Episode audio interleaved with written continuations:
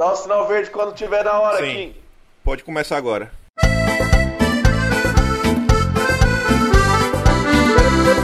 Bem-vindo ao Metástase Podcast. Aqui quem fala é o Dias, pansexual celibatário em caso de processo.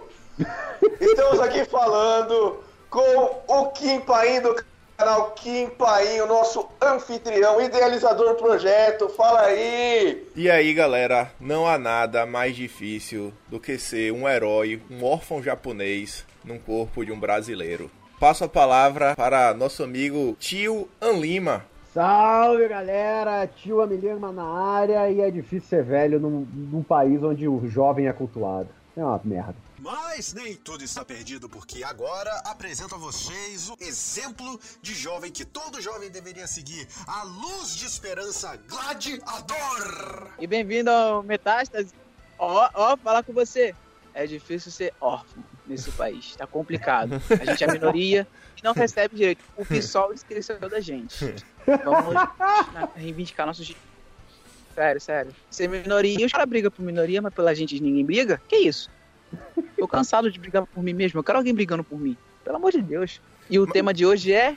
Micro, você- micro decisões, micro decisões, efeito borboleta, sonhos, Olavo de Carvalho, necrológico e por aí vai. E sem muita delonga, vai ser assim uma certa introdução um pouco comprida, somente uns 5 minutos para poder botar alguns pontos que vai nos direcionar à decisão. Mas uma pergunta assim primeiro, vontade, Vo- vocês cara. conhecem o que é o necrológico de Olavo? Não É, faço. Não. Eu sei o que é. Sabe o que é? Mas pronto, o, o que é o necrológico? O Olavo, na primeira aula, ele passa assim como exercício para o pessoal fazer do coffee um necrológico que é mais ou menos assim, ó. Pense que você morreu e, sei lá, mas você morreu já velho e você conseguiu conquistar todos os seus maiores sonhos. E aí alguém foi no seu velório e aí encontrou o seu melhor amigo, a pessoa que viveu com você basicamente o tempo todo e perguntou: "E aí, quem foi o Glad?" E aí o Glad vai, o cara vai lá e fala: "Pô, o Glad foi isso, isso, aquilo outro e blá blá blá".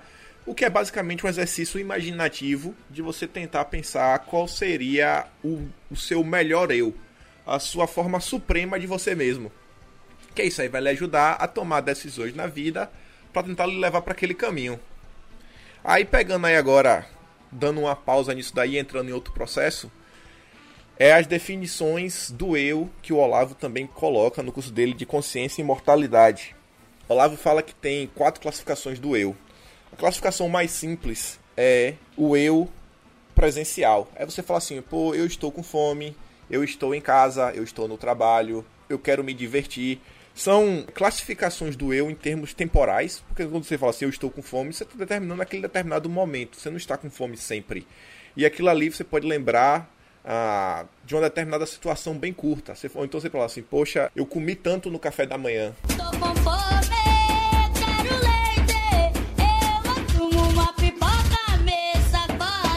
Sabe, é uma situação assim bem limitada quando a gente, se a gente fizer um recorte do tempo em relação à nossa vida.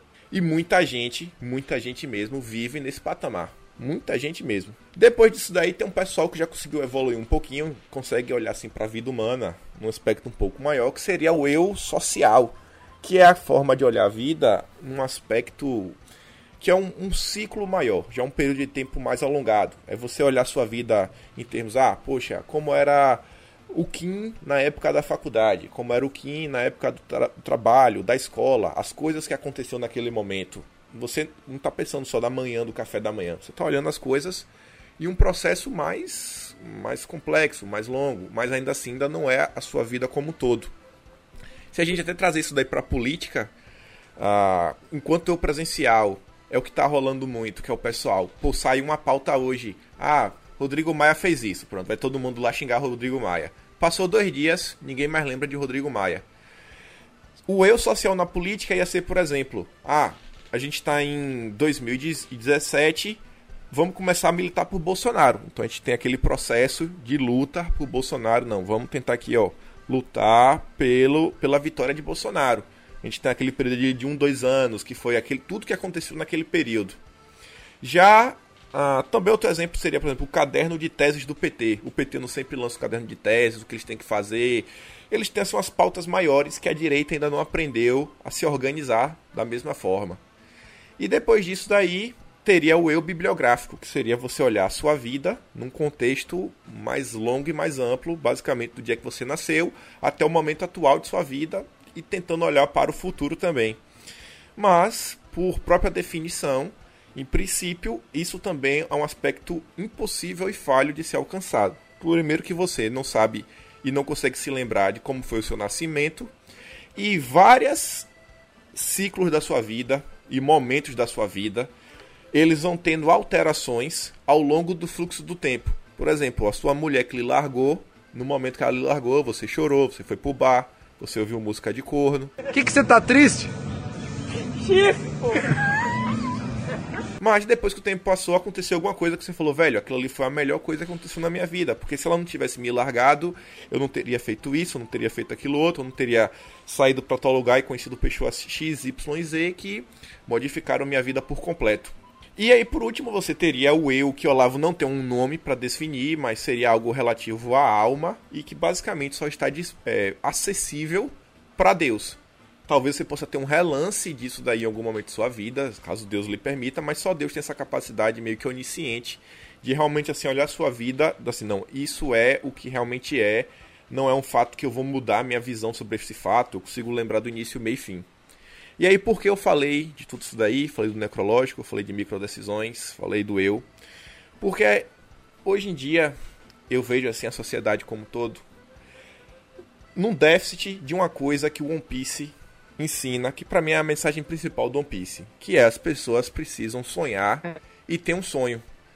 Hoje em dia o mundo tá num certo é, aspecto que todas as decisões são decisões assim bem momentâneas. Ah, eu quero um iPhone novo, eu bater umas fotos e tirar uma ondinha. Ah, eu quero um, um casaco da Supreme. Eu quero um tênis da Nike. Eu quero um carro novo. Sabe, ninguém vem tendo assim nenhum nenhum sonho, nenhuma perspectiva de vida assim mais transcendental que coloque as pessoas em um determinado ponto que fala, não, vou começar a dar sentido às minhas ações. Porque, por exemplo, todo mundo ah, às vezes até consegue chegar no, esta no, no estado do eu é, social, você pensar assim num ciclo. Porque, por exemplo, a gente está vivendo aqui o dia de hoje. Pô, você lembra que você tem que comer, você lembra que você tem que dar, banho no cachorro, fazer aquelas coisas do nível presencial. Mas ao mesmo tempo, todo mundo, pelo menos eu acho, que olha para a própria vida e fala, velho, é, eu quero melhorar minha condição financeira. Pô, o que é que eu preciso fazer? Ah, eu vou para a faculdade, eu vou fazer isso, eu vou fazer tal curso. Que isso daí, querendo ou não, já te leva a um plano de metas de 2, 3, 4, 5 anos. E aí que entra o que eu falei para vocês que era pra gente discutir, que são as microdecisões. Que microdecisões podem ser coisas extremamente supérfluas, como eu vou comer esse pacote de biscoito ou eu não vou comer esse pacote de biscoito, como também pode ser, em teoria, uma coisa supérflua, como ah, eu vou, eu vou ler 20 páginas desse livro. Mas se você tem um objetivo final mais transcendental, essas 20 páginas do seu livro podem ser 20 páginas só de uma história qualquer, como podem ser 20 páginas de um tema que vai te levar a alcançar degraus superiores, né? Levar a falar, não, essas 20 páginas aqui são 20 páginas a mais que eu estou lendo daqui, sei lá, eu quero ser um, um especialista em cibersegurança e eu estou lendo sobre isso que num período assim de 20 anos essa página vai ter e esse livro vai ter um sentido em minha vida. E aí eu largo com vocês agora a bola sobre microdecisões e já perguntando, algum de vocês tem um sonho ou vocês nunca pararam para pensar sobre isso? Olha, eu já tive vários sonhos. O mais engraçado da minha vida, é, no final das contas, é que ela nunca teve um plano propriamente dito, porque eu não tenho foco. Esse é um problema. Eu não consigo ter foco, eu tenho DDA, entendeu? E, então, eu fazia coisa, eu achava legal, chegava num ponto que, pô, já conheço essa coisa, não... aí eu perdia o encanto, perdia o interesse e ia para outra coisa. Ou seja, é, é, mais uma questão não só de ter um sentido para é, um sentido para a sociedade, entendeu? É, fazer algo para contribuir com a sociedade. Eu sou um curioso no final das contas. Então era, são micro sonhos que talvez num devir próximo possam fazer sentido. Por exemplo, você aprende uma coisa aqui, depois você aprende uma coisa lá. Chega uma hora que quando você começa a perceber é, quando você começa a ver que já tem um conjunto de, de perícias e conhecimentos necessários, basta apenas uma, um aviso da vida e fale: agora é hora de você colocar tudo isso em prática para é, contribuir para a sociedade de alguma forma. Só que isso ainda não aconteceu comigo, por incrível que pareça. Não sei quanto a vocês, como é que funciona isso. Comigo tá, é, tá nesse pé ainda. E vocês aí? Eu acho que você ter uma, um direcionamento na sua vida não é só uma. É uma. É um grande. É um grande passo para você mudar de vida também é um grande passo pra, é, e também é uma grande responsabilidade. Você não pode mudar. Quer dizer, você até pode, mas não é uma boa você ficar mudando de objetivo a cada cinco minutos. Então, o que você tem que encontrar é o core do que você quer fazer. É tipo a essência do que você quer fazer. Entendeu? Você quer ir. ah, hoje você quer ser um piloto de avião. É pra quê? Você entende o que eu tô dizendo? Sim. Você quer ir atrás de- da emoção? Você que gosta de. Você acha que você tem aquela competência para levar carga? Eu não sei, cara. Você vai ter que encontrar o core. Senão você nunca vai. Você vai ficar pulando de um lado pro outro. Ah, sobre as microdecisões, eu acho que uma das, um dos melhores vídeos que eu vi sobre o assunto foi um vídeo que eu tinha visto semana passada, não é nem aquilo que eu tinha comentado antes da, na, reuni, na reunião de pauta. foi um vídeo que eu vi que fala sobre o princípio do faça alguma coisa, certo? Que quando a pessoa, ela. Porque hoje em dia, muitas pessoas, eu digo muitas mesmo, tem aquele problema de, ah, ela não tem vontade para nada, ela tá cansada, ela tá sempre. É um princípio de depressão mesmo, de você não ter vontade de fazer as coisas que você precisa fazer. Só que a sua gratificação de fazer, de fazer alguma coisa já é uma motivação, entendeu? Por mais que seja uma motivação pequena, ela vai se acumulando como se fosse uma bola de neve. Então, se você cuida da sua higiene pessoal, se você lava a luz, varre, varre a sua casa, se você arruma, arruma aparelho de eletrodoméstico ao invés de mandar pro mecânico, ninguém que se vire, ou de jogar fora e comprar outro, se você continua fazendo esses pequenos trabalhos, eles vão te motivar para fazer alguma coisa grande. É uma das coisas, é um dos segredos, é um dos life hacks da vida que as pessoas não pensam. Eu vi isso, acho que foi no, no perfil do Ítalo Marcilli. Quem tiver com. Quem quiser, acessa lá o perfil do Ítalo Marcilli no, no Instagram. E é isso que eu tenho que dizer pra, sobre é, micro decisões. Eu ainda tenho outras coisas na minha cabeça, mas vou jogando enquanto a gente discute. Glad, você teve tempo suficiente, seu desgraçado. Pode falar o que você tem pra dizer. Não, brother, mas esse, esse é um lance pra ser refletido. É o seguinte, quando o Kim falou, é, essa parada lembra muito as 12 camadas da personalidade do Olavo, não é? Sim. Ô, Uhum. Lembra um pouquinho. Mas o, o lance ali é qual que é a camada da, que você tá buscando o seu propósito, se não me engano é a sexta ou a sétima. Eu não tô lembrando agora. É uma ou outra dessas. Mas o lance é que eu sinto que, tipo assim, eu tô. Eu tô buscando o propósito. Aí lembra muito.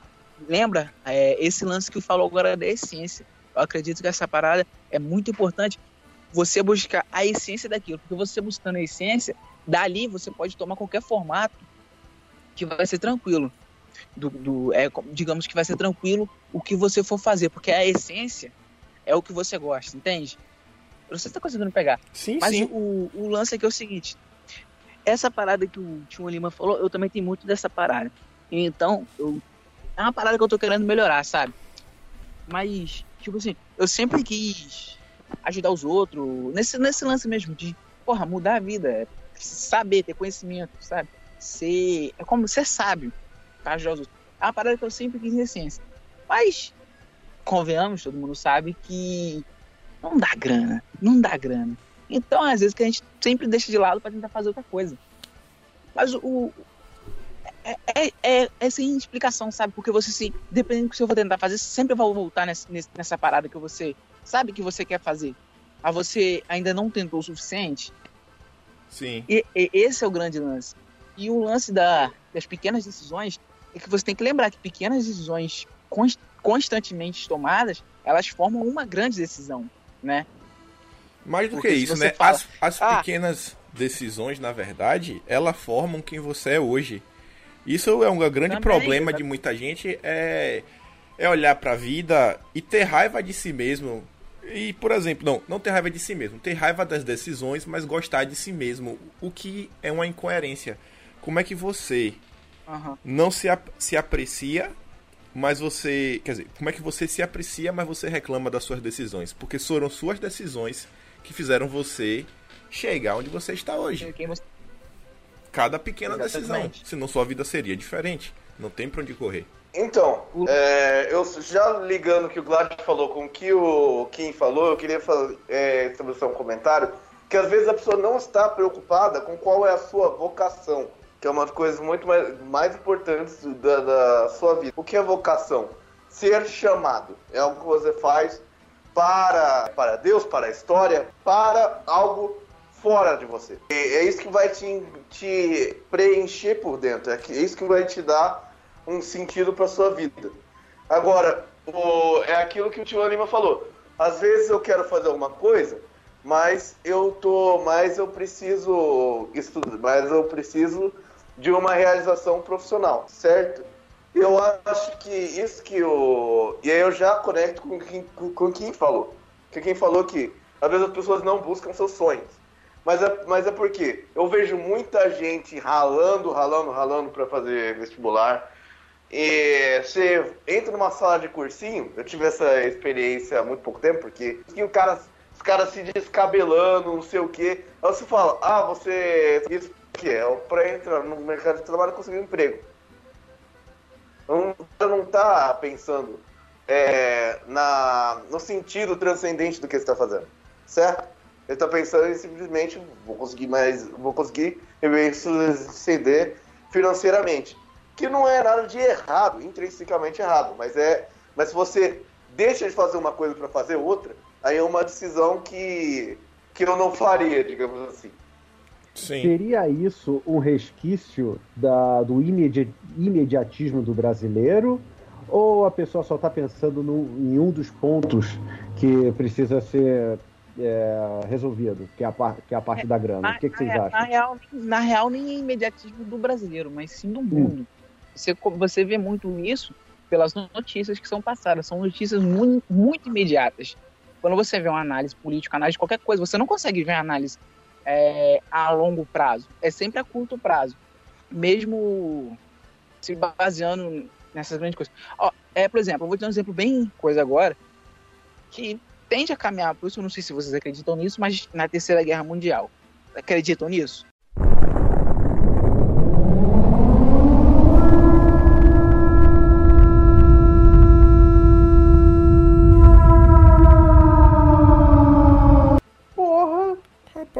Eu. Eu acredito. Claro, Eu, eu, eu, eu tenho esperança que não terá. Eu espero que não tenha, mas tá tá- tudo encaminhado. Vai ter. Mas aí o lance é o seguinte: a mídia, se você pesquisar aí, tem, se pesquisar agora no Google, vai aparecer as notícias agora, sempre falando sobre o risco da Terceira Guerra Mundial, não sei o quê. Aquele, aquele rechonchudo lá da Coreia do Norte falando que tem um presente para os Estados Unidos se, se não fez fechar o acordo, e essa porra toda de guerra comercial, e o Trump tentando se eleger, e tem essa porra toda. Então, o lance é: guerra mundial não vai ter agora. Não vai. Tem que ter todo um momento de preparo e vem cá, convenhamos, convenhamos né? Tá acontecendo, tá? Estão se preparando aos pouquinhos. Tem a porra do Oriente Médio, tem essa porra da Coreia tem a porra da China, tem Hong Kong lá. Porra, Hong Kong tá pegando fogo. O Chile aqui tá pegando fogo. É, é- é tudo que aos pouquinhos vão caminhando. Sabe? Você sabe como que é o esquema político, vai caminhando. E o lance é o seguinte: a mídia, quando ela arma isso, ela tenta criar, ela, ela sempre te dá, tipo, assim, ah, a terceira guerra mundial tá vindo. Tentando criar uma euforia no, no povo, sabe? Quando passa. E, e é um negócio muito imediatista. Porque o povo fica eufórico no momento, mas depois passa. E quando vier de verdade, o povo já tá calejado, porque a euforia já foi lá atrás, quando tipo, não era importante. Consegue entender? Damn, son. Então, Sim. eu acho que então, esse imediatismo ele é muito fomentado por grande mídia por causa disso. Porque ele, você perde o contato, você perde a noção da, do que acontece, sabe? A longo prazo. E isso vem junto do materialismo, né, cara? Você trabalha para quê? Pô, vou trabalhar para comprar meu carro amanhã. Pô, depois eu trabalho para isso.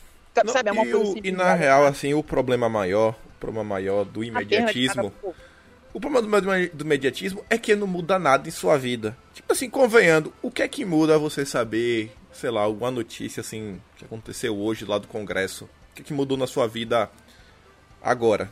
Você, sei lá, a sua conta bancária diminuiu, você perdeu um braço, você, não sei, a sua casa pegou fogo. Imediatamente não. Exato, A galera não imediatamente consegue. nada. Você não consegue. Você não constrói nada. Você tem que olhar. Você tá, você tá olhando notícia de agora e o passado mesmo. Você não tá conseguindo ligar os pontinhos.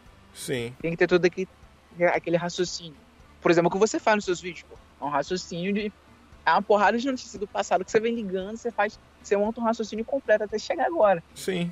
Bem longe Estilo, disso. estilo conspiracionista. Pega aquela, aquele quadro gigantesco de justiça, vai pegando todas as fotos, colocando os pinos e depois pegando a linha. Ah, isso aqui aqui, aqui, aqui. Porra! Aquela. Peraí, peraí. O que aconteceu, pessoal?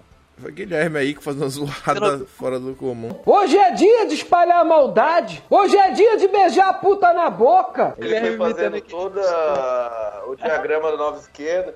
Todos os diagramas da nova esquerda, porra, aquilo foi muito conspiracionista, cara. Aquilo foi muito questão, tá ligado? Aquilo foi muito, porra, questão, meu personagem favorito da DC, bicho. Mas, Nossa, cara, eu só vi no desenho. mas aí, Também. aí por é, é o que exemplo, basta, é o que basta. por exemplo, voltando, tentando juntar alguns pontos também aí, pensando assim, em cultura pop. Quando eu já falei pra vocês, o nerd de ontem é o vaporwave de hoje.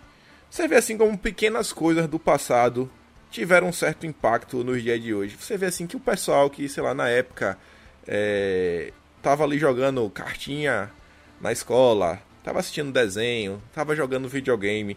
Meio que como esse pessoal acabou seguindo por um determinado caminho do que aquele seu amigo que era viciado em jogar bola seguiu. Parece que a galera que jogava bola na escola teve um futuro assim que. Que, velho, não era o caminho certo, sabe? Passar o dia todo falando de futebol não era o caminho certo. Eu não sei como é que tá hoje em dia. Mas, por exemplo, quando- eu cresci, velho, a É, galera falava de bola o dia inteiro na aula. Tipo assim, parecia que era a coisa mais importante que existia. Era falar do Flamengo, falar do São Paulo, falar de qualquer coisa. Enquanto a galera do videogame tava ali é fa- fa- falando de um livro, falando de uma coisa aqui, falando de uma coisa lá. Ah, velho, como é que pode isso aqui, velho? Uma pequena Porque coisa. o videogame, ele, ele, ele, desperta a imaginação, né, cara? Cara, eu era Não muito assim, sei lá, na hein? quarta série, tá ligado? Na quarta série. Maluco, eu falava muito de videogame. Tinha um Playstation 2, maluco, eu jogava muito, bicho. Só conversava Hum. de videogame. Porra, e é bom pra caralho. E lembrando, hoje tem Game Awards, mano. Daqui a pouco. Ah, é. Hoje é bom. Eu sei. Eu sei lá, hein? Às vezes parece ser o contrário. Às vezes parece ser a galera que não jogava bola, entra na faculdade e sai de lá o. Sai de lá os todos resistentes. Comedor de soja. Entendeu? Não, só, só, Mas- você só vê o. esse- Só vê Não. o- a galera do Omelete. Só Não, vê a galera do Omelete. O, o Marcelo o Resta. zoeiro, Mano, o zoeiro eu- eu- se torna o casto e o casto se torna zoeiro, é isso mesmo? É, Caralho, tipo tem isso. né? É bem por aí mesmo. Eu, É, mas eu aí- testemunhei isso. Acho que todos nós te- testemunhamos. Sim, sim. Mas eu acho que isso é parte do amadurecimento, né, cara? Isso faz parte muito do ama- amadurecimento. As é, aí entra no lance das pequenas decisões. Porra, você começa a pensar mais sobre suas pequenas decisões. Tipo assim, caralho, eu vou zoar aquele cara ali. Caralho, eu vou fazer piada disso. São pequenas decisões que quando você vai ver, caralho, não tô usando mais ninguém. Tipo, eu mudei, entende? Por exemplo, minha vida mesmo, eu Não. passei na frente de um computador o tempo todo. Mas ao mesmo tempo que eu tava na frente do computador, eu ainda tive, eu não sei se. Eu tenho certeza que viveu isso, não sei mais, os é, Dias e, e, e o Glad. Que é você poder brincar na rua, por exemplo. Você Cara, poder brincar na rua. Não sei mais, as crianças hoje em dia mesmo não brincam mais na rua. E o brincar na rua, velho, era uma coisa que impactava demais. Que você apanhava, você era Sim. xingado, as pessoas tiravam proveito de você, sabe? E você Se era posto. na rua e apanhar em casa também. Exato. Você entrava assim num determinado sistema que você começava a olhar pra vida e você falava, não, velho, é bullying, é bullying, mas dá pra sobreviver. E aí você não virava esse soy boy de hoje em dia que qualquer coisinha que fala, ah, meu Deus, você está me ofendendo, você tirou a minha infância e por aí vai. A rua forjava a gente pra vida. O Exatamente. fliperama, aquele espaço, aquele espaço onde tinha uma porrada de caixa, que tinha um videogame na tua frente, você tinha que enfiar a ficha, aquilo fazia você ficar esperto pra vida, porque sempre tem alguém doidinho pra roubar a porcaria da sua ficha, e você tinha que estar de olho o tempo todo. É, Nossa. é, é, um, é um aprendizado pra vida. Essa galera nova que nunca é, pisou numa rodoviária pra jogar fliperama, não sabe o que, que é isso, cara. Não Oxe, sabe. e mais do que isso, pessoal É fraco. Não pode tá ir até- isso. Eu não sei mesmo. Eu tô boiando o que você tá falando aí. Goddamn kids. I just kill them too. E pode, pode ir até pra algo assim mais recente, que desapareceu, sabe o que é? É locadora de videogame. Velho, na locadora. Pô, Oxe. pô. tro- é, tinha troca de murro. Quando Eu- perdia, eu conheci tirava onda. locadora de filme, conta. Aqui era camelô, né? Aquilo era, era tipo. Pô, da- tá é, É, real. super camelô, meu irmão. GTA do GTA do Dragon Ball, cara. Você lembra dessas merda? Sim. GTA do. do, do- Tinha, tinha GTA San Andreas, mas GTA do Bop, tá ligado? Tinha GTA de tudo quanto é jeito. Locador, é, locador no cacete, camelô, mod e, e, e, e- aquele Playstation que parecia um. que parecia um, uma pasta, tá ligado? Sim. É isso aí. Sim, cheguei a pegar isso também. Eu mesmo, se eu for pensar em, em micro decisões que me trouxeram aonde eu estou hoje aqui, eu acho que a, a- as duas maiores micro decisões, uma eu não pude escolher, que foi o ano que eu nasci e a família que eu nasci. E a segunda grande micro decisão, na verdade, não foi minha, foi de meu tio, que em 94 comprou o computador. Na época eu tinha 3 anos. E isso realmente assim foi o, o turning point da minha vida. Porque eu olho assim, hoje eu vejo assim, como tudo na minha vida meio que, que gira ao redor de videogame, computador, internet e por aí vai. E ao mesmo tempo que eu, que eu nasci nos anos 90, eu cresci nos anos 90, eu tenho todas as características das crianças que nasceram no ano de 2000. Não vou falar de 2010 pra cá, que já é o pessoal da geração smartphone. Mas do pessoal do época 2000 e no- e 90, eu tive as duas gerações compiladas em única pessoa. Porque eu ia pra escola e brincava com as pessoas da minha idade, da geração anos 90, por aí vai. Eu também tinha os meus amigos, que eram os meus amigos de verdade. Eu nunca conseguia fazer amizade na escola, achava o pessoal muito idiota. Stupid! Stupid! Porque os meus amigos, que eram amigos assim que eu frequentava a casa mesmo, fazia questão de visitar, todos eram pelo menos quatro anos mais velhos do que eu. Eu sempre era o cara que sofria, eu sempre era o bulinado, o chaveirinho da galera. Mas ajudou a construir caráter. aquele, É. aquele meme chegando assim, pô, rapaz, você é homem ou você é hétero? É, hétero, velho. porra, Porra. A galera. A galera tirava onda, tirava onda. Ah, é moleque ainda, porra. E tá louco, pô, eu lembro. É, Eu, eu, eu eu acho que isso que, que o. Fala aqui. Eu, eu lembro que eu aprendi a, a escrever no teclado, pô. Porque na época era um, era um 386. E aí meu tio colocou três jogos. Aí ele chegou lá, me mostrou assim, me mostrou o computador, como é que funciona. Aí ele abriu assim umas paradas, abriu assim um- o pente de desenhar, ele era engenheiro ele- e ele desenhava muito bem. Aí ele desenhou assim uma parada, eu vi assim, aquela tela colorida, pô, muito legal. E aí depois ele começou a me mostrar jogo. Porque eu já gostava de jogo, porque o vizinho da casa de minha avó, que a gente chamava de neto gordo, tinha dois netos, era neto gordo e neto magro. Se a gente chamar o jogo de neto gordo, não, tá me ofendendo. Você já via que o cara não se ofendia de ser chamado de neto gordo, que era normal, era diferenciação, baseada até na realidade. Hoje em dia vai ser bullying, ataque às minorias e por aí vai. E aí na casa do neto gordo, ele já tinha um Nintendinho. E aí, ó, acredite ou não, quem jogou Super Mario 3 do Nintendinho, que você pega as flautinhas.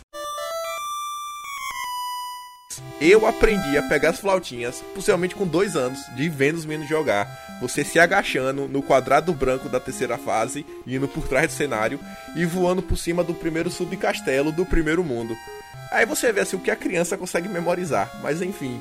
Aí eu lembro assim que meu tio chegou lá, botou assim os jogos, na época tinha Príncipe of Persia, Wolfenstein 3D e o Aladdin, que era o mesmo Aladdin Era do, bom, hein, do Mega Drive. Aí ele, eu lembro assim que era a tela era só o DOS tudo, aí ele pegou assim um pedaço de papel, pra mim era um desenho, né? Ele falou que aquilo eram letras, vai entender. Aí ele falou, ó, tá vendo esse desenho aqui, tá vendo aqui esse teclado? Tu vai colocar esse mesmo desenho no teclado, aperta esse botão e o jogo vai abrir. Pronto. Desde então eu aprendi. E aí, pra. A, a, a- o que, que eles fizeram foi assim. Em um jogo, eles colocaram o sobrenome de minha mãe. No outro jogo, eles mudaram o nome pro sobrenome de meu pai, né? O nome do arquivo do executável. E aí, pra não ter briga, o terceiro jogo, eles botaram os nome, o meu sobrenome de pai e mãe juntos. Aí pronto, já aprendi, já aprendi. Já aprendi a escrever meu sobrenome. Dali, na ponta do teclado. E aí eu vou olhando assim, o, o desencadear disso daí. Pô, como eu consegui fazer um dinheiro no Brasil, já desde mais novo. Comprando e vendendo coisa na internet, porque naquela época o computador já não era nenhuma bicho de sete cabeças pra mim. Internet era algo comum. Consegui pegar desde o início da conexão de escada. Pô, foi uma micro decisão Eu costumo rápido. que me trouxe aqui até hoje. Eu só ia fazer um pequeno comentário, que esse negócio de geração, ela é muito. Ele é muito mais. É, qual o nome? Subjetivo do que as pessoas pensam, né? Porque o Kim falou assim que ele era de, de 90, mas ele pegou a geração 90 e a geração 2000. Mas isso aí é, é muito normal, porque você vai ver, por exemplo, ver o filme do Coringa. O jeito que as pessoas se vestem, você não sabe se é anos 70 ou anos 80. É, eu sou de dos anos 2000, mas eu peguei VHS, locadora, todas essas coisas que são de que algumas pessoas dos anos 2000 já tinham jogado fora, entendeu?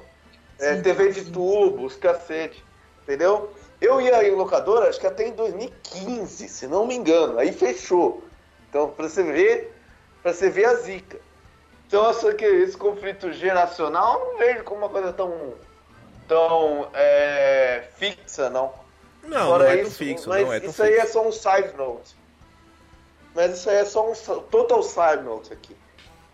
Por isso que eu até falei, Glad, pode ir primeiro, porque. Saca? É que, é que o lance desse, por exemplo, dessas micro decisões, o problema de tudo mesmo, o problema central é a falta de foco no eu. Hoje, você, uma criança ela vai para escola para aprender muito conteúdo técnico, mas ela aprende pouco de si mesma, sabe? Ela parar, fazer uma autoanálise, é, ou, é- ou ela aprender os conceitos fundamentais para ela poder fazer uma autoanálise dela mesma, sabe? E ir fazendo isso ao longo dos tempos para ela conseguir dar rumo à vida dela. Hoje não, hoje a criança é muito. É tudo muito automatizado e muito. É como. Se eu não me engano, é tecnocrático. Tecnocrático que fala, né? Sim. Que a, a criança sabe, sabe de muita coisa técnica, mas sobre ela mesma não sabe de porra nenhuma. Aí isso acaba prejudicando muito na hora de tomar pequenas decisões. São nessas pequenas decisões que faz a diferença. Por exemplo, é, esse lance da internet, sabe? A criança mais safa, ela vai usar a internet para várias paradas, ela vai descobrir, vai tomar todo um cuidado. Mas agora, no moleque mais zoado, não. É, é diferente. Calma aí, rapidão.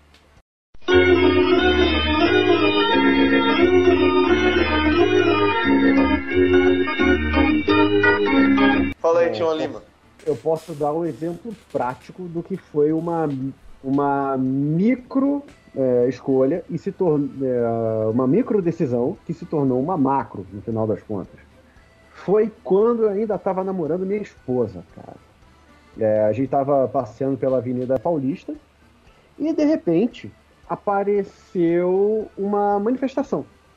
É uma manifestação contra o Lula naquela época, isso foi nos idos de 2013. Ela do nada começou a bater palma falando: É isso aí!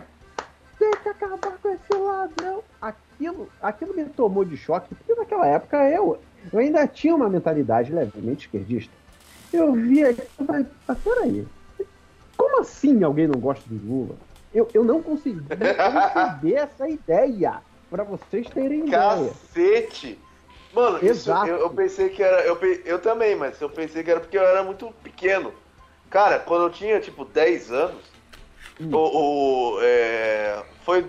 Quando que foi a eleição da Dilma? Foi Foi em 2012? 2012. Então, 2010. 2012, eu olhei, eu olhei, a Lu- eu, eu olhei o Lula passando a faixa e eu falei, eu não sei se eu vou me acostumar com o Lula não ser presidente. Pois é, É, é- essa foi a ideia. É, esse, esse foi o negócio na minha cabeça. E É. aquela coisa, eu, eu comprei aquela ideia publicitária é, no início de, do início de 2002, quando é, apareceu o Lulinha Paz e Amor, não sei o quê. Infelizmente eu comprei aquela merda. Aí quando é, a, minha, a, a minha então namorada, atual esposa, é, veio começou a bater palma, eu pensei, peraí, como assim? Como assim ela não gosta do Lula? Só que aí eu, é, eu tinha duas escolhas. Ou eu começava a brigar, eu comecei, eu teria aquele sequestro de amígdala e daria um maior escarcel na- no meio da Avenida Paulista, na frente do Trianon, ou eu poderia falar, não, peraí, ela tem um motivo pra isso, eu vou entender, eu, eu quero entender e ver como é que vai ser. Graças que eu escolhi a segunda opção. Ela me falou algumas coisas que eu fiquei chocado. Especialmente numa greve que aconteceu é, no Bradesco há muito tempo, em que ela, ela testemunhou isso. Ela ia trabalhar, não deixaram ela trabalhar, é, enfiaram um broche no, da CUT no, na, na, na camisa dela, foi, foi um escarcel do cacete, e ela viu, é, isso ninguém falou pra ela, ela viu o Lula montado num cavalo da polícia militar. E ele mesmo deu a ordem para sentar a borrachada dos manifestantes que estavam em greve. Ele não estava, ele não tava lá pelos manifestantes, ele estava contra os manifestantes. Quando eu ouvi aquilo, eu falei: "Meu pai, a minha vida foi uma mentira se isso é verdade". Aí eu comecei a estudar feito um, feito um louco para saber onde eu estava errado.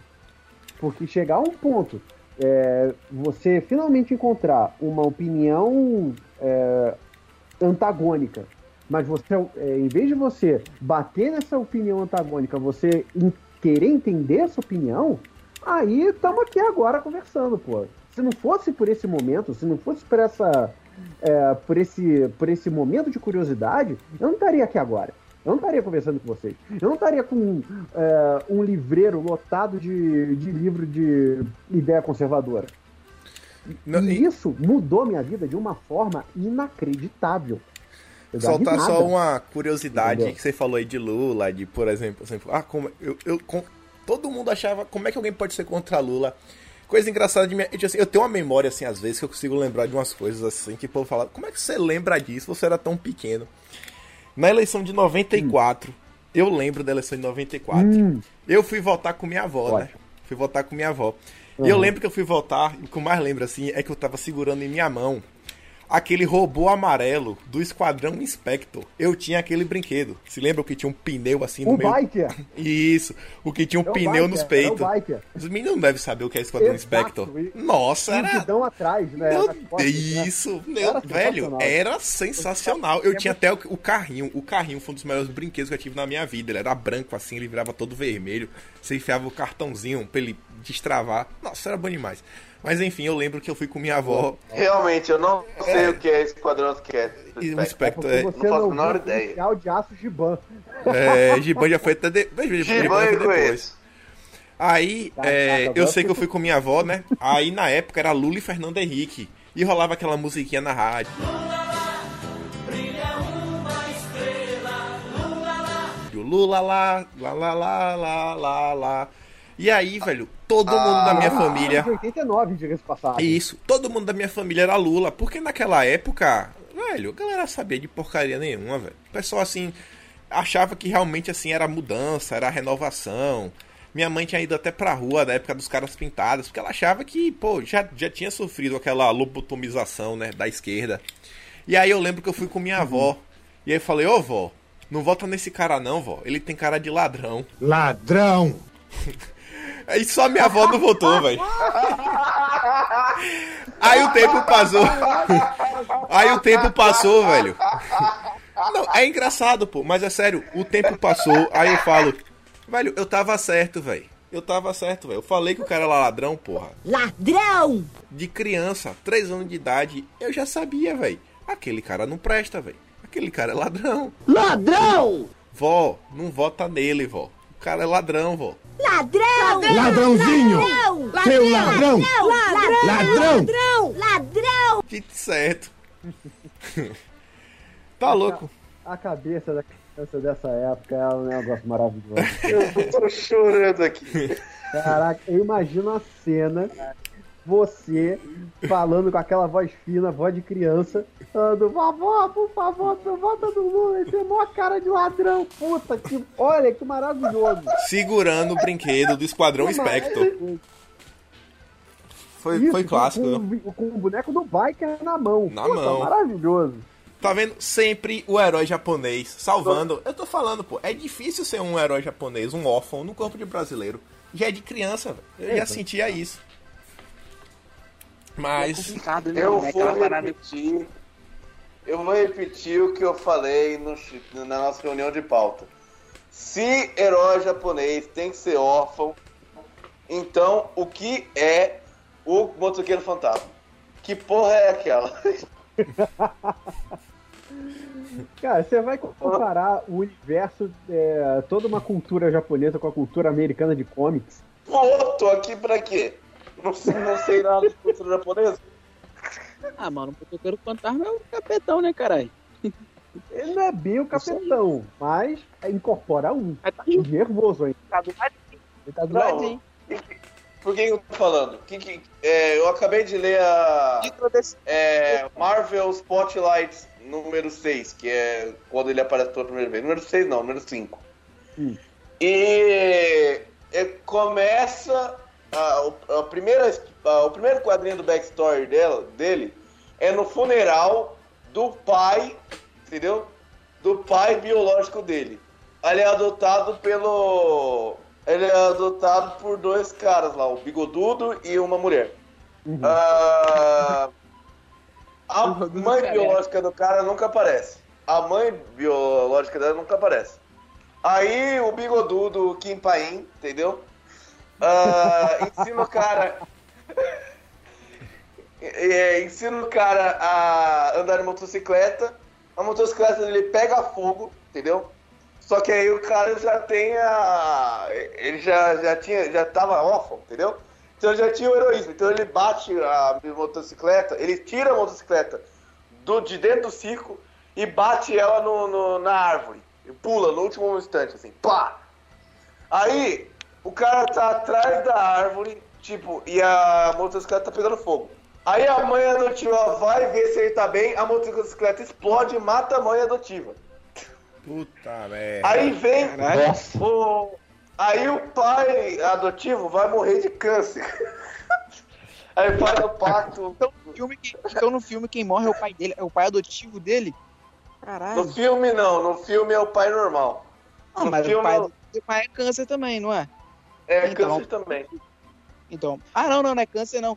Ele tá morrendo de câncer, ele faz o pacto, aí o pai dele morre fazendo a manobra de moto. É uma porra dessa. É, porque nos quadrinhos ele não sabe que ele foi curado. Então ele acha que vai ser o último show dele. Então ele faz os- as paradas mais perigosas do, do, do mundo, entendeu? Tentar pular 21 carros. Se, Ele se morre. pá, deva tá vindo. Deva tá vindo um, um filmezinho novo, mano, que vai sair do Blade. Do Motoqueiro Fantasma, com certeza deve vir também. Deve vir junto depois. Ah, Ah, eu, eu, eu, cara. eu não sei, cara. Mas aí, tipo assim, aí o Kim Paim, o Kim Paim ressuscita e morre de novo. No final que.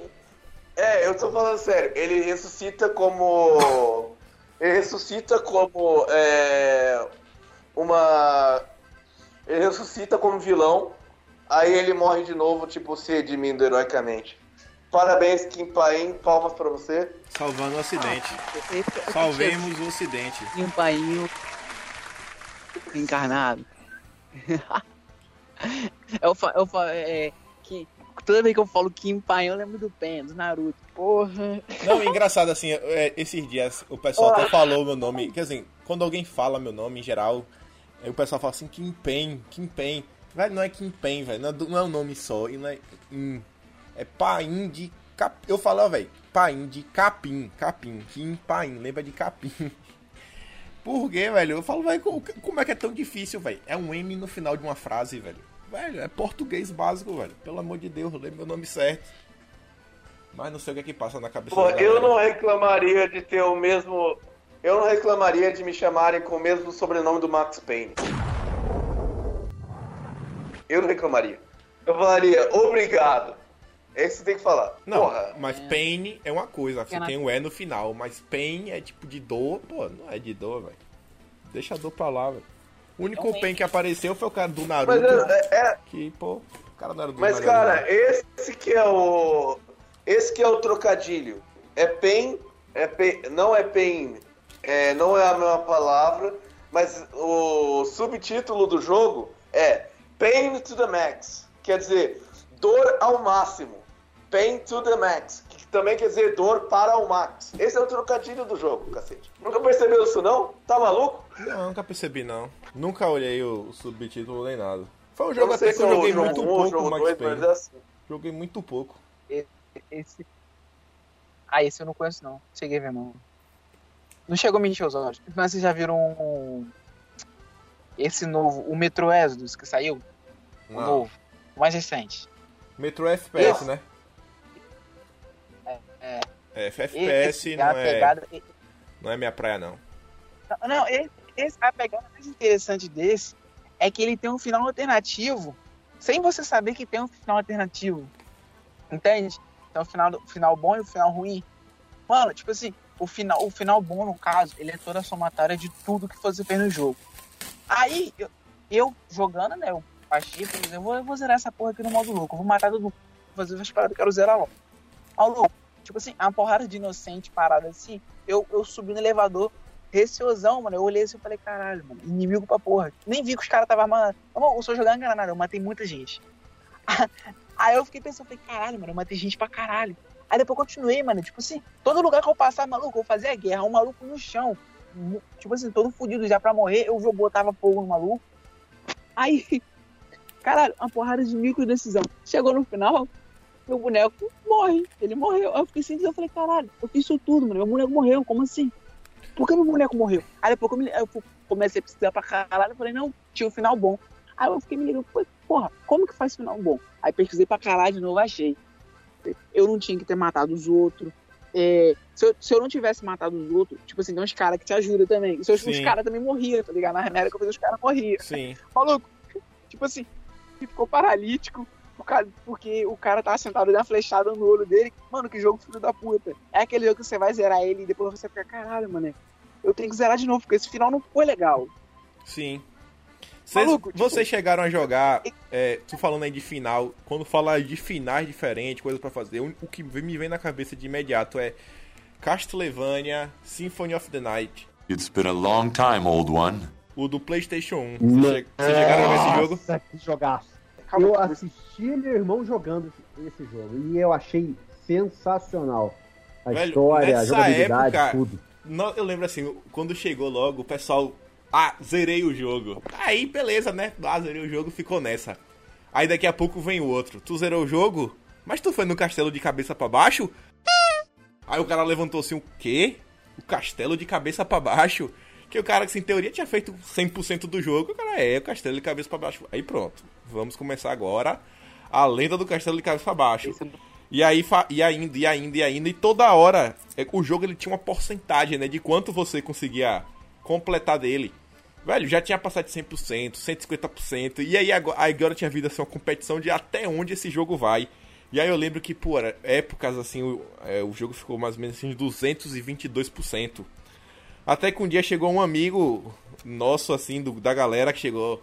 Ha, ha, ha. E aí, vocês se lembram que na época tinha um memory card? O memory card era tipo assim, cada um tinha o seu, era. É tipo o caderninho que anotava as manhas, você mostrar que você tinha aquilo. Tipo assim, as- aquelas conquistas. Não é igual Eu hoje que sei, você tem a Steam, as, as, os achievements. O achievement tava dentro do memory card. Vai, o cara botou lá, ligou o Castlevania e mostrou 226%. Aí, tipo assim, todo mundo caiu. Sabe quando assim cai, cai pra trás aquele meme, o cara se levanta os olhos e fala: puta merda, velho. Como é que tu conseguiu botar O- o- 226? O item que ele achou. Aí o cara, vocês já saíram do castelo? Aí o cara, o quê? Sair do castelo? Tem como sair do castelo? Aí o cara, tem como sair do castelo. E aí, velho, sai do castelo. Você sai de um jeito que você transforma no morcego. Você saía voando e, e ficava, tipo, tinha que ser super rápido. Tipo aqueles combos de luta. Porque você voava um pouquinho, caía, assim, continuava voando um pouquinho mais, voando, voando, voando. Pra tentar voar o máximo que você conseguisse. Velho, eu falava, eu falei, caralho, velho. Tá louco, velho. Tinha muita coisa. E aí, sobre jogos A aí, saga, questão de. é a, a saga do Castlevania é grande, né? Sim. E aí, falando de jogos e em coisa saga. de, de, A saga. de final, eu acho que é uma coisa muito importante que hoje em dia vem se perdendo. Esses jogos assim, single player, É, hoje dia, que o final é uma coisa jogos- assim que, pô, velho, todo mundo quer ver o final. Não tem mais, velho. A galera hoje em dia joga um. É tipo assim, ah, vamos jogar aqui um FPS de tiro. A partida dura 3 minutos, É. sabe? Nunca tem um fim. Ou o cara vai jogar, sei lá, um Dota, um LoL. Ah, vai jogar um mais MMORPG. aquela- O envolvimento É com a mais história. pela competição do que apreciar uma boa história de, de um jogo, né, no final. Exato. Os jogos hoje Ah, estão eu esse lado do. Desse lado do FPS, né? Você vê que bom pra caralho no Free Fire, tá ligado? Você bota 50 cabeças e se mata. Tipo, não tem porra nenhuma. É só isso. Você bota no LoL, Eu sei querendo lá, ou eu- Só competição. não, um LoL, É, o pessoal eu esquece de se divertir com uma história bacana, uma eu- história envolvente. LoL, por exemplo. O LoL, por exemplo. O LoL, mano, o LoL tem história foda. Sem sacanagem, a história do LoL, tipo, é muito pique. Se o cara pegar pra fazer um anime com aquela história maluco, dá, dá pique em One Piece de episódio. Sem sacanagem, pegar cada um ali e sair fazendo. Não faz. Aí a galera que conhece o jogo, joga o jogo, tipo assim, acha que o jogo é só aquilo ali. Mas, maluco, o universo do jogo é muito rico. Aí você entra, porra, num, num CS, é só dar tiro, caralho. Você entra num Free Fire, Fortnite, só dá tiro, mesma coisa.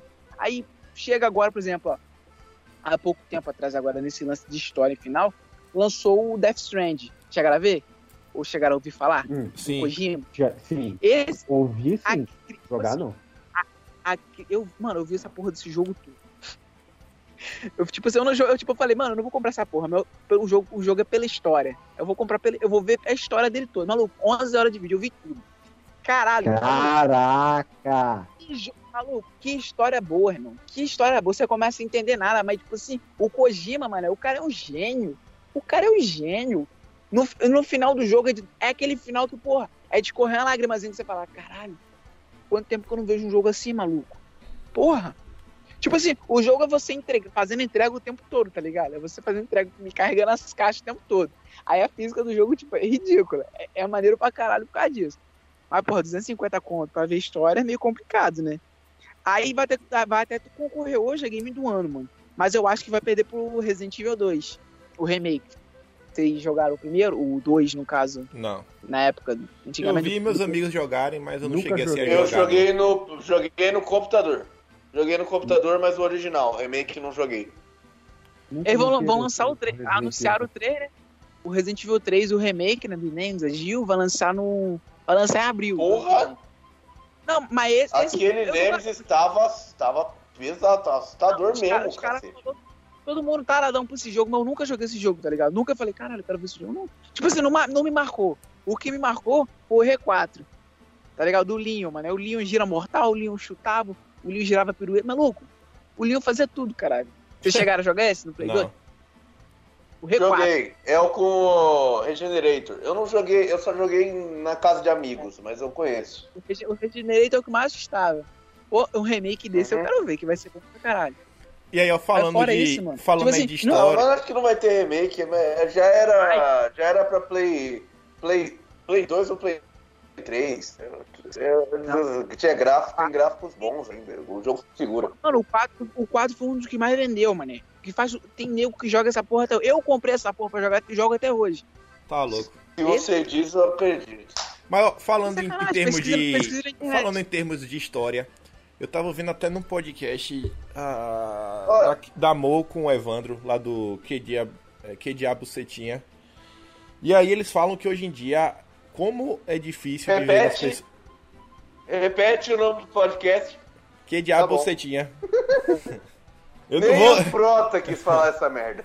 Não, tô lendo, eu falo exatamente do jeito que ela fala. Dá pra mudar a pronúncia. Mas enfim, aí o pessoal tava falando assim, como hoje em dia é, está se perdendo a habilidade de contar histórias. E eu acho que você vê isso daí, o impacto do videogame até nisso.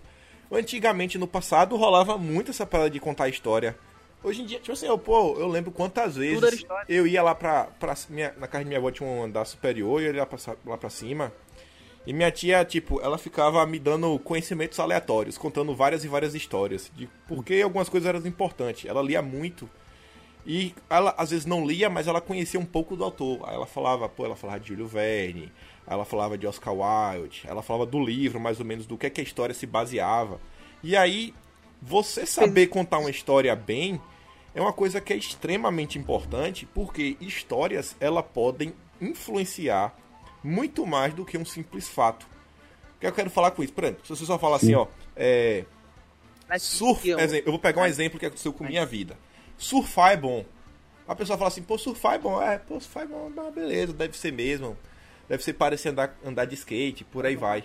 E aí, mas eu nunca tive vontade de surfar, até hoje eu nunca surfei, mas já andei muito de skate. Só que aí um dia eu fui na casa de um amigo meu. E aí eu cheguei e falei, pô, Maguinho. Eu vou chamar ele Maguinho. Eu falei, pô, Maguinho, qual é a graça de surfar, velho? Tu que já surfou. Rapaz, quando eu perguntei isso, aí primeiro que o olho do cara chega a brilha, sabe? Lá em feira não tinha ele morava em tinha uma pessoa, o olho brilhou. E aí ele começou a narrar o que é surfar. Ele não só falou assim é bom, ele começou a tentar me trazer pra dentro da praia. Do momento que você pega a prancha, você começa a nadar. E ele passou todo aquele sentimento do tato de você entrar na água, de tudo. O, o que o coração pensa quando você tá pra entrar dentro da onda, o movimento, o surfar, você botar a mão na parede da onda e fazer isso e fazer aquilo outro e trazer, e trazer as analogias pro skate. E eu falava assim, falava, rapaz, velho, surfar é a melhor coisa do mundo, velho. Esse cara aqui me convenceu com essa história. Ele botou tanta emoção que eu falei, velho, é isso aqui, velho. Surfar é o segredo da vida. É igual, por exemplo, você assistir. Eu, eu assisti um dia uma cena de um anime japonês no Facebook que eu nunca tinha visto. Eu falei, velho, voleibol é o esporte mais emocionante do mundo. Os caras pegou um ponto do voleibol que os caras começam sacando. Só que naquela narrativa japonesa aqui, o saque já dá aquele efeito slow motion que dá e que a bola tá quase empingando no chão e o cara se joga e vai que é um rally que, sei lá, durou na vida real 20 segundos, mas os caras transformaram em 5 minutos. E seu coração vai a mil, você fala, não, velho, agora Agora vai, velho. É, é, voleibol é o segredo da vida. E aí o, o Evandro Pontes, ele até fala, eu não, eu não lembro exatamente o que é e quem foi que falou, mas a ideia dele é que mais ou menos assim, que é, o cinema, né, a arte do cinema é você é você saber trabalhar com a estrutura do tempo. É você pegar uma situação que ocorreu em um minuto e transformar em 10 segundos, ou uma situação que levou um minuto e transformar em, em 24 horas, um ano. Aí vai de você. Como você vai transformar. Você vai dar uma estruturação àquele. Aquela. Aquela coisa, né? Ao longo do tempo. Mas, velho, saber contar uma história. Meu Deus do céu, velho. Muda vidas, velho. Muda vidas. Muda vidas. Você vê muito até no cinema, né? Hoje o cinema, o cinema é muito pobre. Hoje, Sim, por causa desse lance, né? sim, muito Ele- pobre. o cinema é muito clichê. É aquela coisa, você pega os filmes, você recebe muito filmes, da- de Hollywood. você pega os filmes e você olha e fala, caramba, quando que eu vou ver um negócio original? Não tem mais histórias originais, é tudo copiado, é tudo ou é remake, ou é franquia, ou é reboot, ou é baseado em alguma tudo bem, é sempre, é, tem filme que é sempre baseado em alguma coisa, mas não tem uma produção original. Raras vezes você encontra uma produção original no Rapaz. cinema. Onde que conta uma história boa.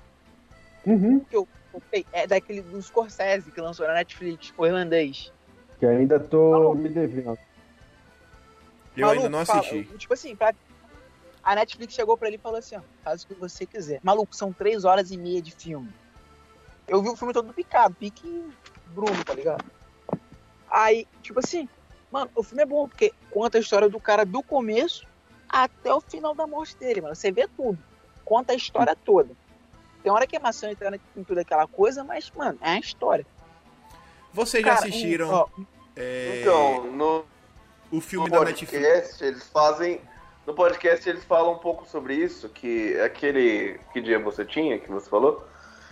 Que. É, eu vou falar do jeito junto, foda-se. Que. é, eles falam sobre essa, esse preconceito, esse paradigma, e paradigma é um preconceito, whatever, sobre se você, você pegar o, o você diferenciar o cinema, qual é o nome? Cinema comercial, que eles chamam de cinema comercial, e o cinema que sai num, sabe, que sai Um numa... meio bem limitado.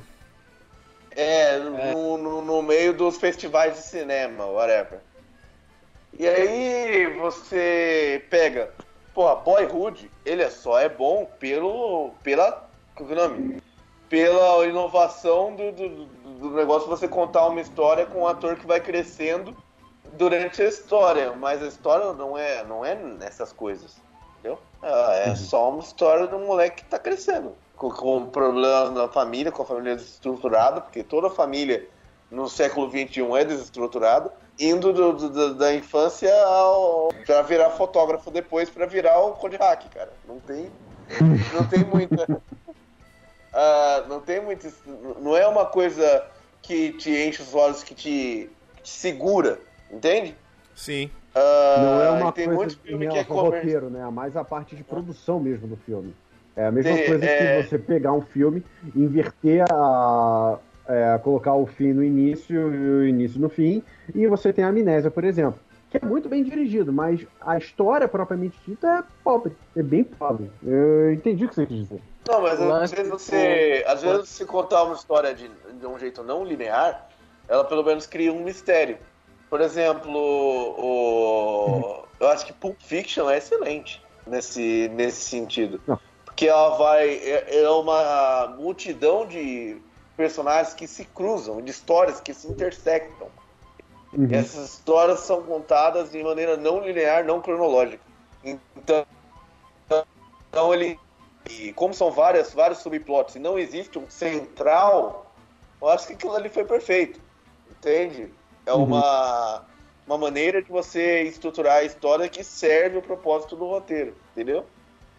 Quer ver um É filme. que, é que a graça do, do Pulp Fiction são os diálogos, né?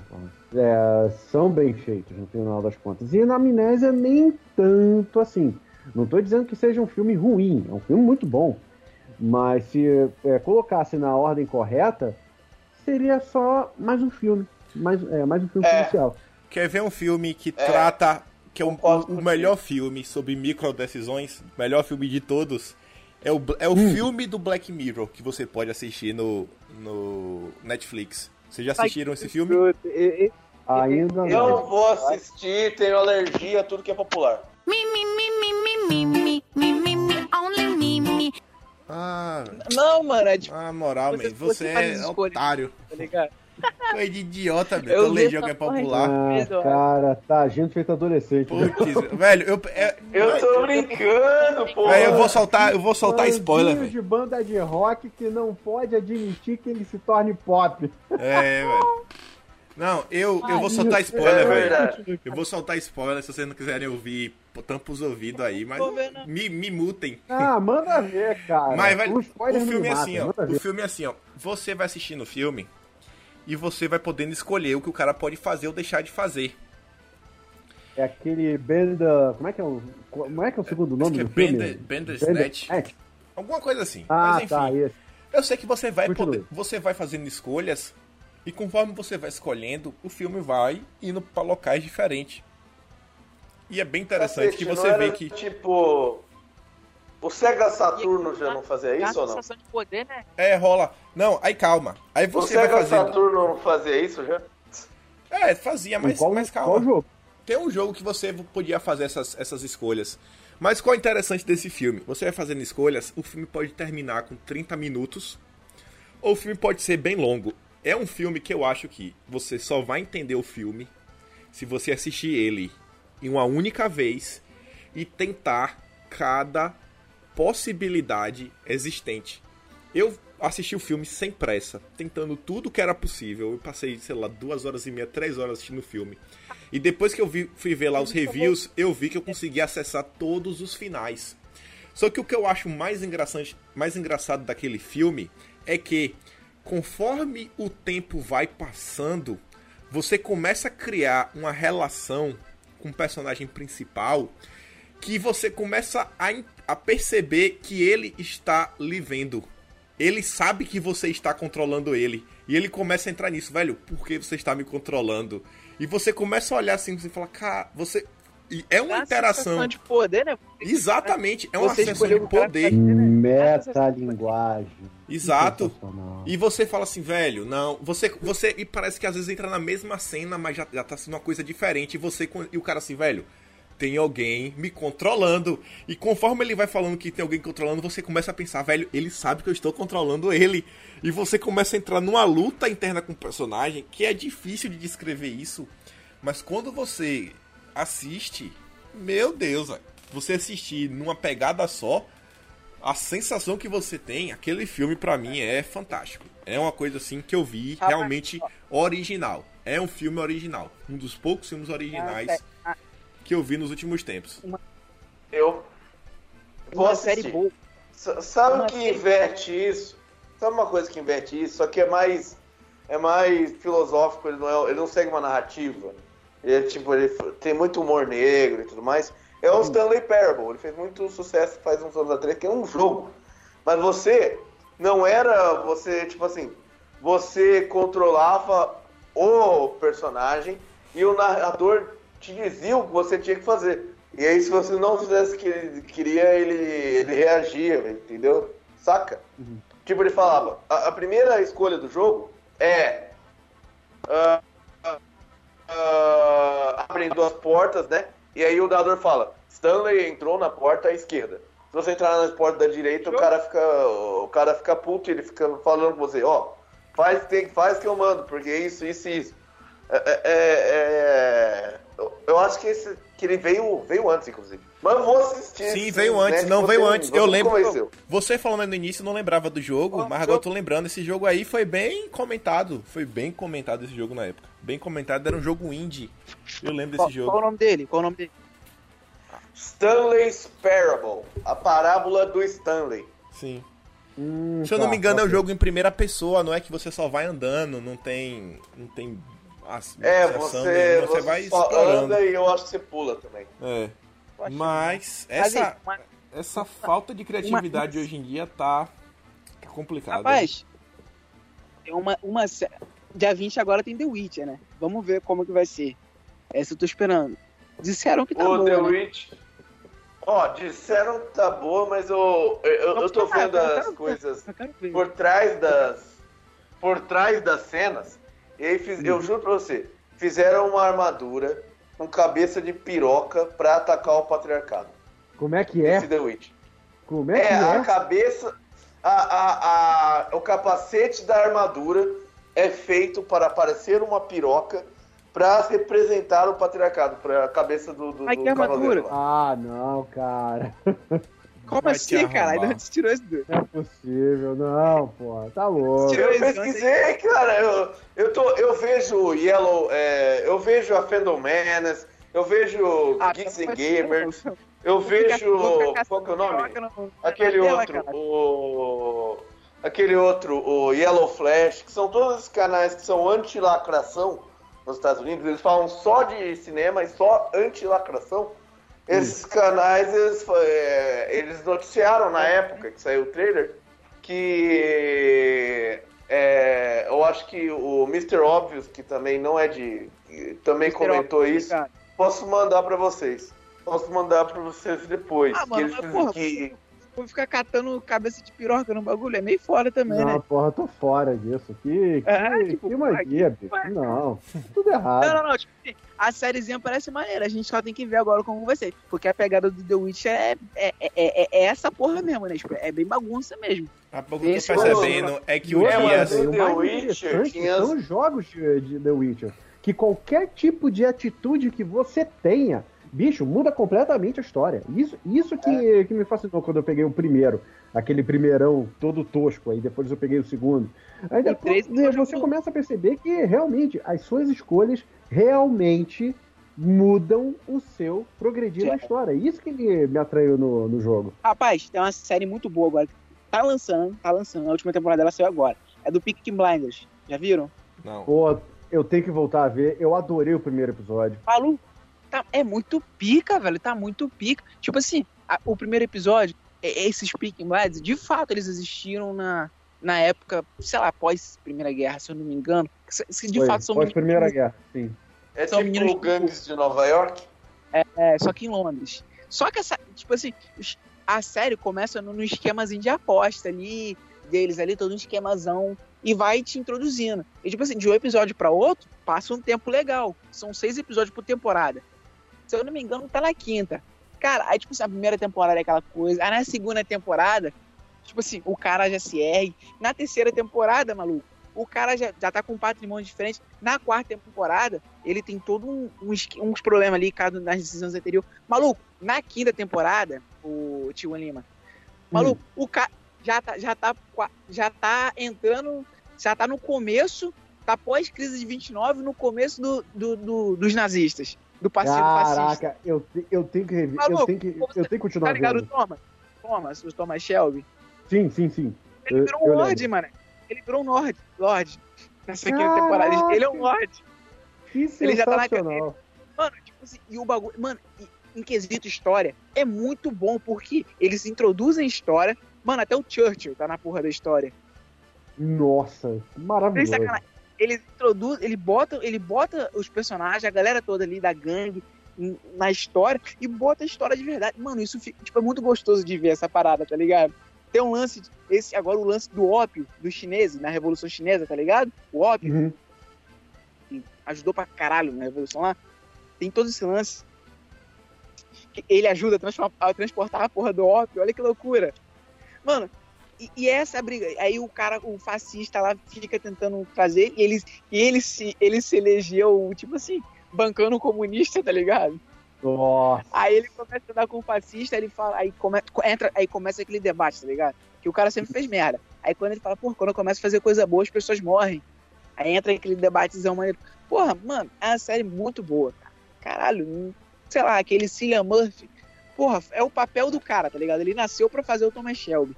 Mano, E ele É achando muito que ia maneiro. ficar só no espantalho, né? é. E Tipo assim, eu nem voltando, sabia que era o espantalho. Eu, voltando caralho, aí sobre a questão Não, que Murphy falaram é de, da série cara. de The Witcher, é um bom ator. voltando aí pra essa questão de The Ah. Witcher, até hoje, eu acho que Hollywood tem algum problema, assim, sabe? De você não que- você ter problema com competição. Eu acho que Hollywood realmente tem um plano de tentar destruir toda a indústria de jogos e a indústria da cultura japonesa. Que nunca Hollywood conseguiu fazer alguma coisa dessas duas áreas que não fosse horrível. Nunca, tipo assim, que, Ah, que fosse ah, inferior que o horrível. O. Death Note. Kim Death- Pai, eu vou. Calma. Kim Pai, eu vou explicar uma coisa. É que não, não, não os filmes mais recentes, mas nos anos 90, é porque na Alemanha tinha uma. É, tinha uma coisa que filmes adaptados é, não precisavam pagar imposto. Então eles faziam filmes, adap os filmes adaptados de videogame é, é, sem se importar se o filme era bom ou não, porque aí eles não precisavam pagar imposto. Por isso que os filmes são ruins. Nos anos 90 nos anos 2000. Mas aqueles filmes são Produzidos todos. na Alemanha. Eles são produzidos na Alemanha? Nunca soube disso. São. Pra falar, eu acho que É, desses filmes uma- todos, o melhorzinho que eu já tinha assistido. Tipo Tomb Raider.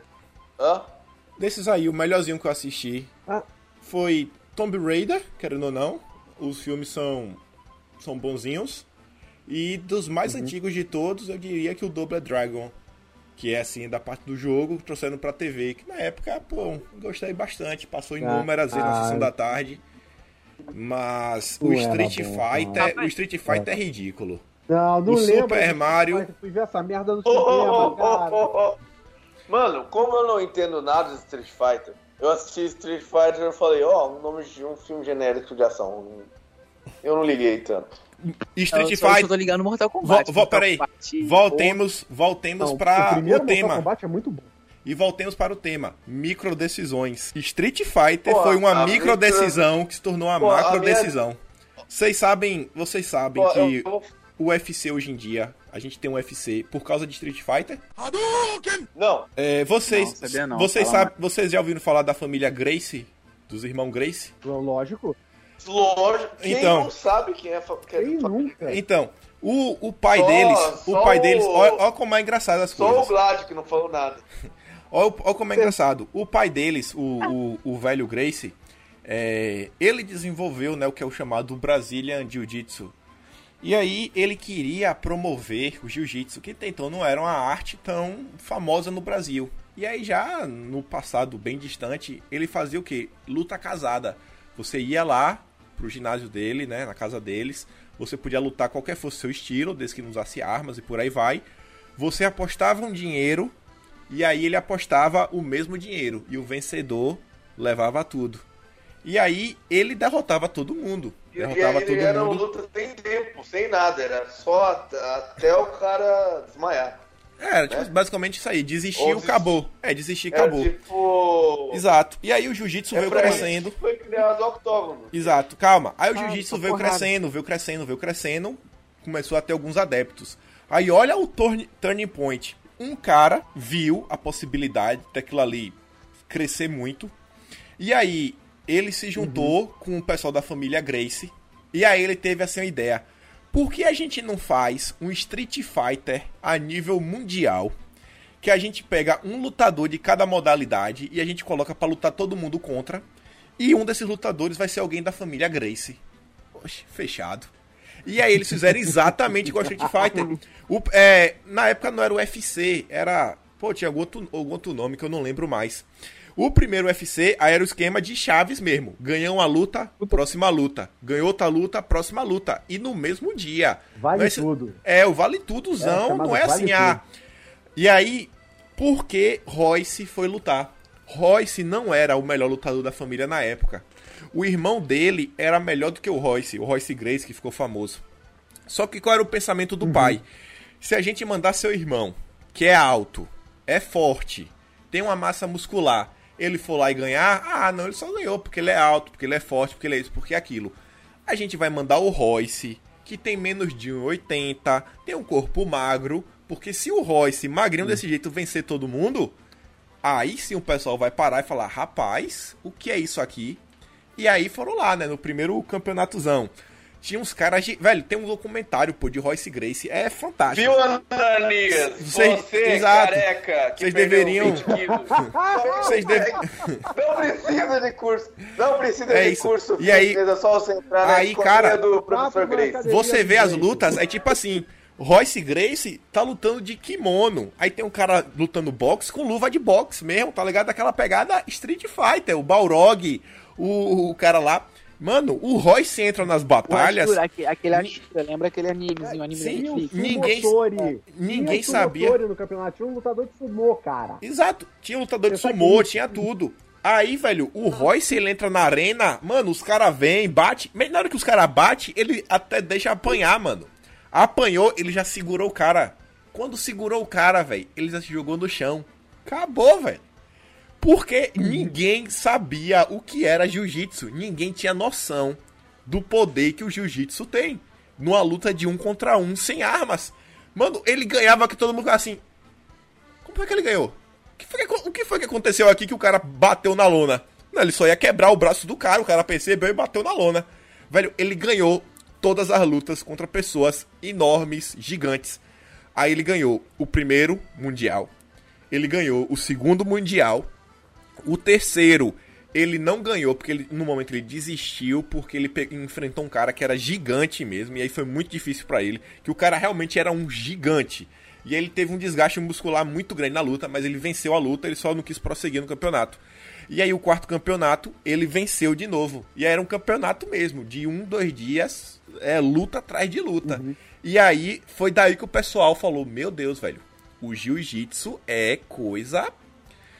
É uma coisa aqui que tem É, que ser É estudada. o fino da bossa. E aí foi uma micro decisão, uma micro decisão de um cara que inventou fazer um joguinho chamado Street Fighter, resultou em um dos maiores ramos do entretenimento mundial no dia de hoje, que é o UFC, onde todas as pessoas lutam o jiu-jitsu. E aí são micro decisões combinadas, né? O cara desenvolveu o jiu-jitsu brasileiro, teve essa ideia, junto com o cara do Street Fighter junto, e aí vai se construindo a história do mundo de micro decisões de pessoas diferentes em momentos diferentes da história. Fantástico, fantástico. Demais. Aí que eu, aí, é- aí que eu fico, aí que eu fico puto, porque uma das maiores, é, uma das maiores artes marciais que existem, o jiu-jitsu, uma das melhores do mundo. O Capitão América usa essa porra é, na, na coreografia do- dos filmes novos do Capitão América. Usa o jiu-jitsu brasileiro, BR, Rue, Rue BR, e não sai um filme brasileiro usando essa porra. Pois é, cara. Aí você. Aí, Cara, tem aí- filme sobre capoeira. Você quer o quê, bicho? é, Mano, mano, foi no Brasil, cara. É que sacanagem, violência. Os Filme melhores filmes, Sacanagem violência. os melhores filmes de Sacanagem de Hollywood, violência. Isso, mas. os melhores filmes de Hollywood sobre o Brasil eram os filmes que passavam no SBT, que era um do capoeirista e o outro que era o Exato. filme da lambada. Lambada, a dança proibida.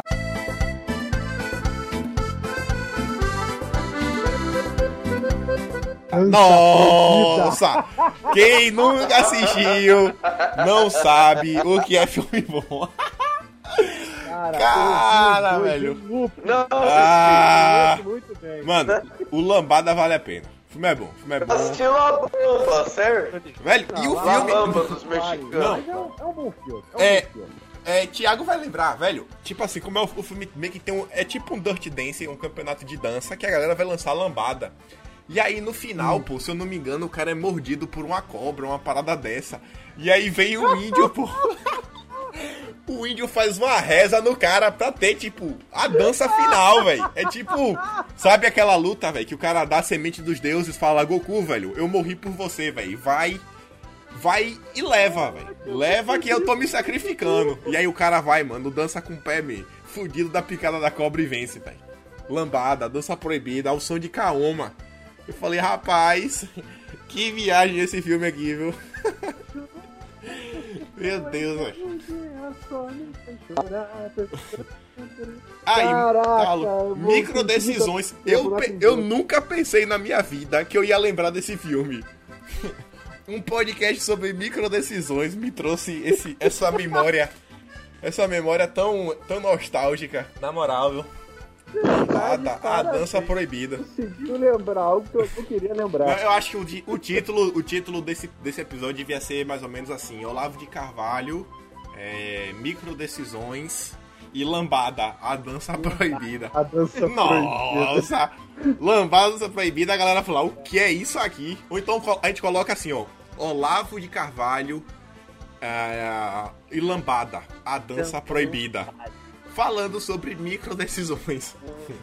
Ok. Excelente.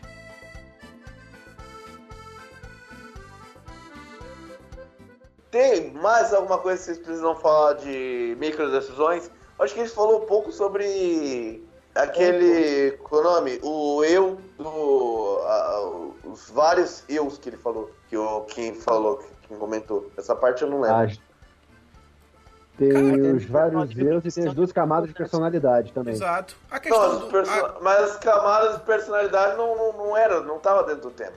Tá não, mas- Mas a questão do eu, a questão Não, do é eu que é exatamente o a Vlad, micro, é, acabou a micro decisão. A questão do eu é você tomar as micro decisões tentando enxergar o seu eu bibliográfico. Falando, pô, eu tô conseguindo aqui enxergar todo o percurso de minha vida. O que é que essa micro decisão aqui se encaixa ao longo do período inteiro de minha vida? Se não chegar no eu bibliográfico, pelo menos que chegue no eu social. Que você não tem uma vida de micro decisões que se baseiam em eu estou com fome, eu irei comer. Eu quero prazer, eu irei trepar. E por aí vai. Você tome algumas micro decisões de sua vida que pelo menos cheguem no eu social. Não, vou tomar uma micro decisão de começar um curso que vai iniciar um período de, sei lá, de 5 anos. E eu vou ter que. Isso daí vai ter vários impactos já no eu bibliográfico. Que a gente consiga transcender essa limitação temporal, né? As pessoas vivem com um Então- raio temporal muito pequeno. Então vamos fazer uma brincadeirinha que não tem nenhum, nenhum sentido prático pra, pra, só pra fechar mesmo. Vamos falar o seguinte: três micro decisões pro jovem, jovem mancebo. Vou começar aqui. A primeira decisão é: tome banho de manhã, assista a Labamba, escreva suas metas num, num- num papel cola na sua parede, pra você olhar toda vez na hora que você dormir. Essa é, essa é a minha ideia. Vamos lá. Uma Gladys, o gladiador do Coliseu. Vamos lá, Gladys, sua vez. Não faça um filho, use camisinha. É uma microdecisão muito importante. Usar Ah, não fode, seu herege do cacete. Ah, mano, do mundo, o mundo do jeito que tá, mano. Coitado dos jovens perdidos. Não vamos discutir. Fala, fala. São três, cacete. São, São três. quatro, pô. São quatro. Somos quatro, cada um tem que falar uma. Ué, mano. É, são quatro um falar uma. Ei, Exato, exato. Sei lá, pega uma feminista, caralho. Pega uma feminista e depois fala que você é machista. É a melhor decisão que você pode tomar na sua vida. Engraçado. A minha Tá bom, então se eu tiver que falar, é bem simples, é falar, pô, jovem, não tenhais medo de errar. Façam as coisas. Não vivam um puritanismo ou um medo da vida, porque no final das contas, uma decisão errada em um dia é só mais um dia, você terá mais milhares de outros dias para modificar. Mas aquela é, experiência que você teve, aquilo ali realmente vai construir caráter. Você vai se tornar uma pessoa muito melhor. Então, façam cagadas nas suas vidas e não tenham medo. Lembrem-se que na, sei lá, nos idos de 1500, alguns homens entraram no mar que eles não sabiam o que tinham além. Passaram mais de três meses com a possibilidade de morte extremamente alta, só com comida estragada, para chegar no país em que nós nascemos. Então, pelo amor de Deus, honrem a nossa história, tomem decisões, não tenham medo de errar. Eu mando Tio, Ali, tio Amilima, você é o único que não falou até agora. Vai lá. uma Muito papo bem. putaria, vem um Kim. Sério, agora vem um tio. Vai lá. Vamos lá. É, se você ainda está com problema em saber o que, que você vai fazer da vida, como é que você vai ganhar a vida, o que, é, o que- como é que você vai trabalhar, com o que você vai trabalhar, pensa na seguinte coisa. O que você faria se dinheiro não fosse problema? Perfeito. A partir daí, a partir Eu vou daí, falar uma porque. Opa, desculpa. Pode a partir continuar. daí, a partir daí, você vai ver qual é a sua vocação de verdade. Porque, infelizmente, como a gente está na Terra, especialmente no Brasil, que é pior, você acaba tomando certas decisões por causa do dinheiro. Mas, a partir do momento que você faz uma coisa não precisando do dinheiro, você pode ter certeza é, que você vai encontrar a sua vocação e o dinheiro vai vir naturalmente para aquele tipo de trabalho que você escolheu fazer na vida. É, Perfeito. essa é uma decisão que eu gostaria muito de ter feito quando eu era, é, quando eu era mais novo. Então, ô Mancebada, é, galerinha que ainda não tem é, pentelho no saco, que não tem barba na, na cara, pensa nisso. Por isso que Só- o tio é o, o cara sábio, né, do podcast. Sempre com as melhores observações. sem sombra de dúvidas. Essa daí é chave de ouro. Chave de ouro. Mas e aí, Ok, vamos nessa? Então, Fechado? encerramos aqui o Metástase, o soco na boca do seu estômago todo domingo. E estaremos sempre aqui pra falar o que ninguém mais fala. Em breve, E sexto se episódio. que nem um câncer. Em breve, sexto episódio. Excelente. Valeu, galera. Falou.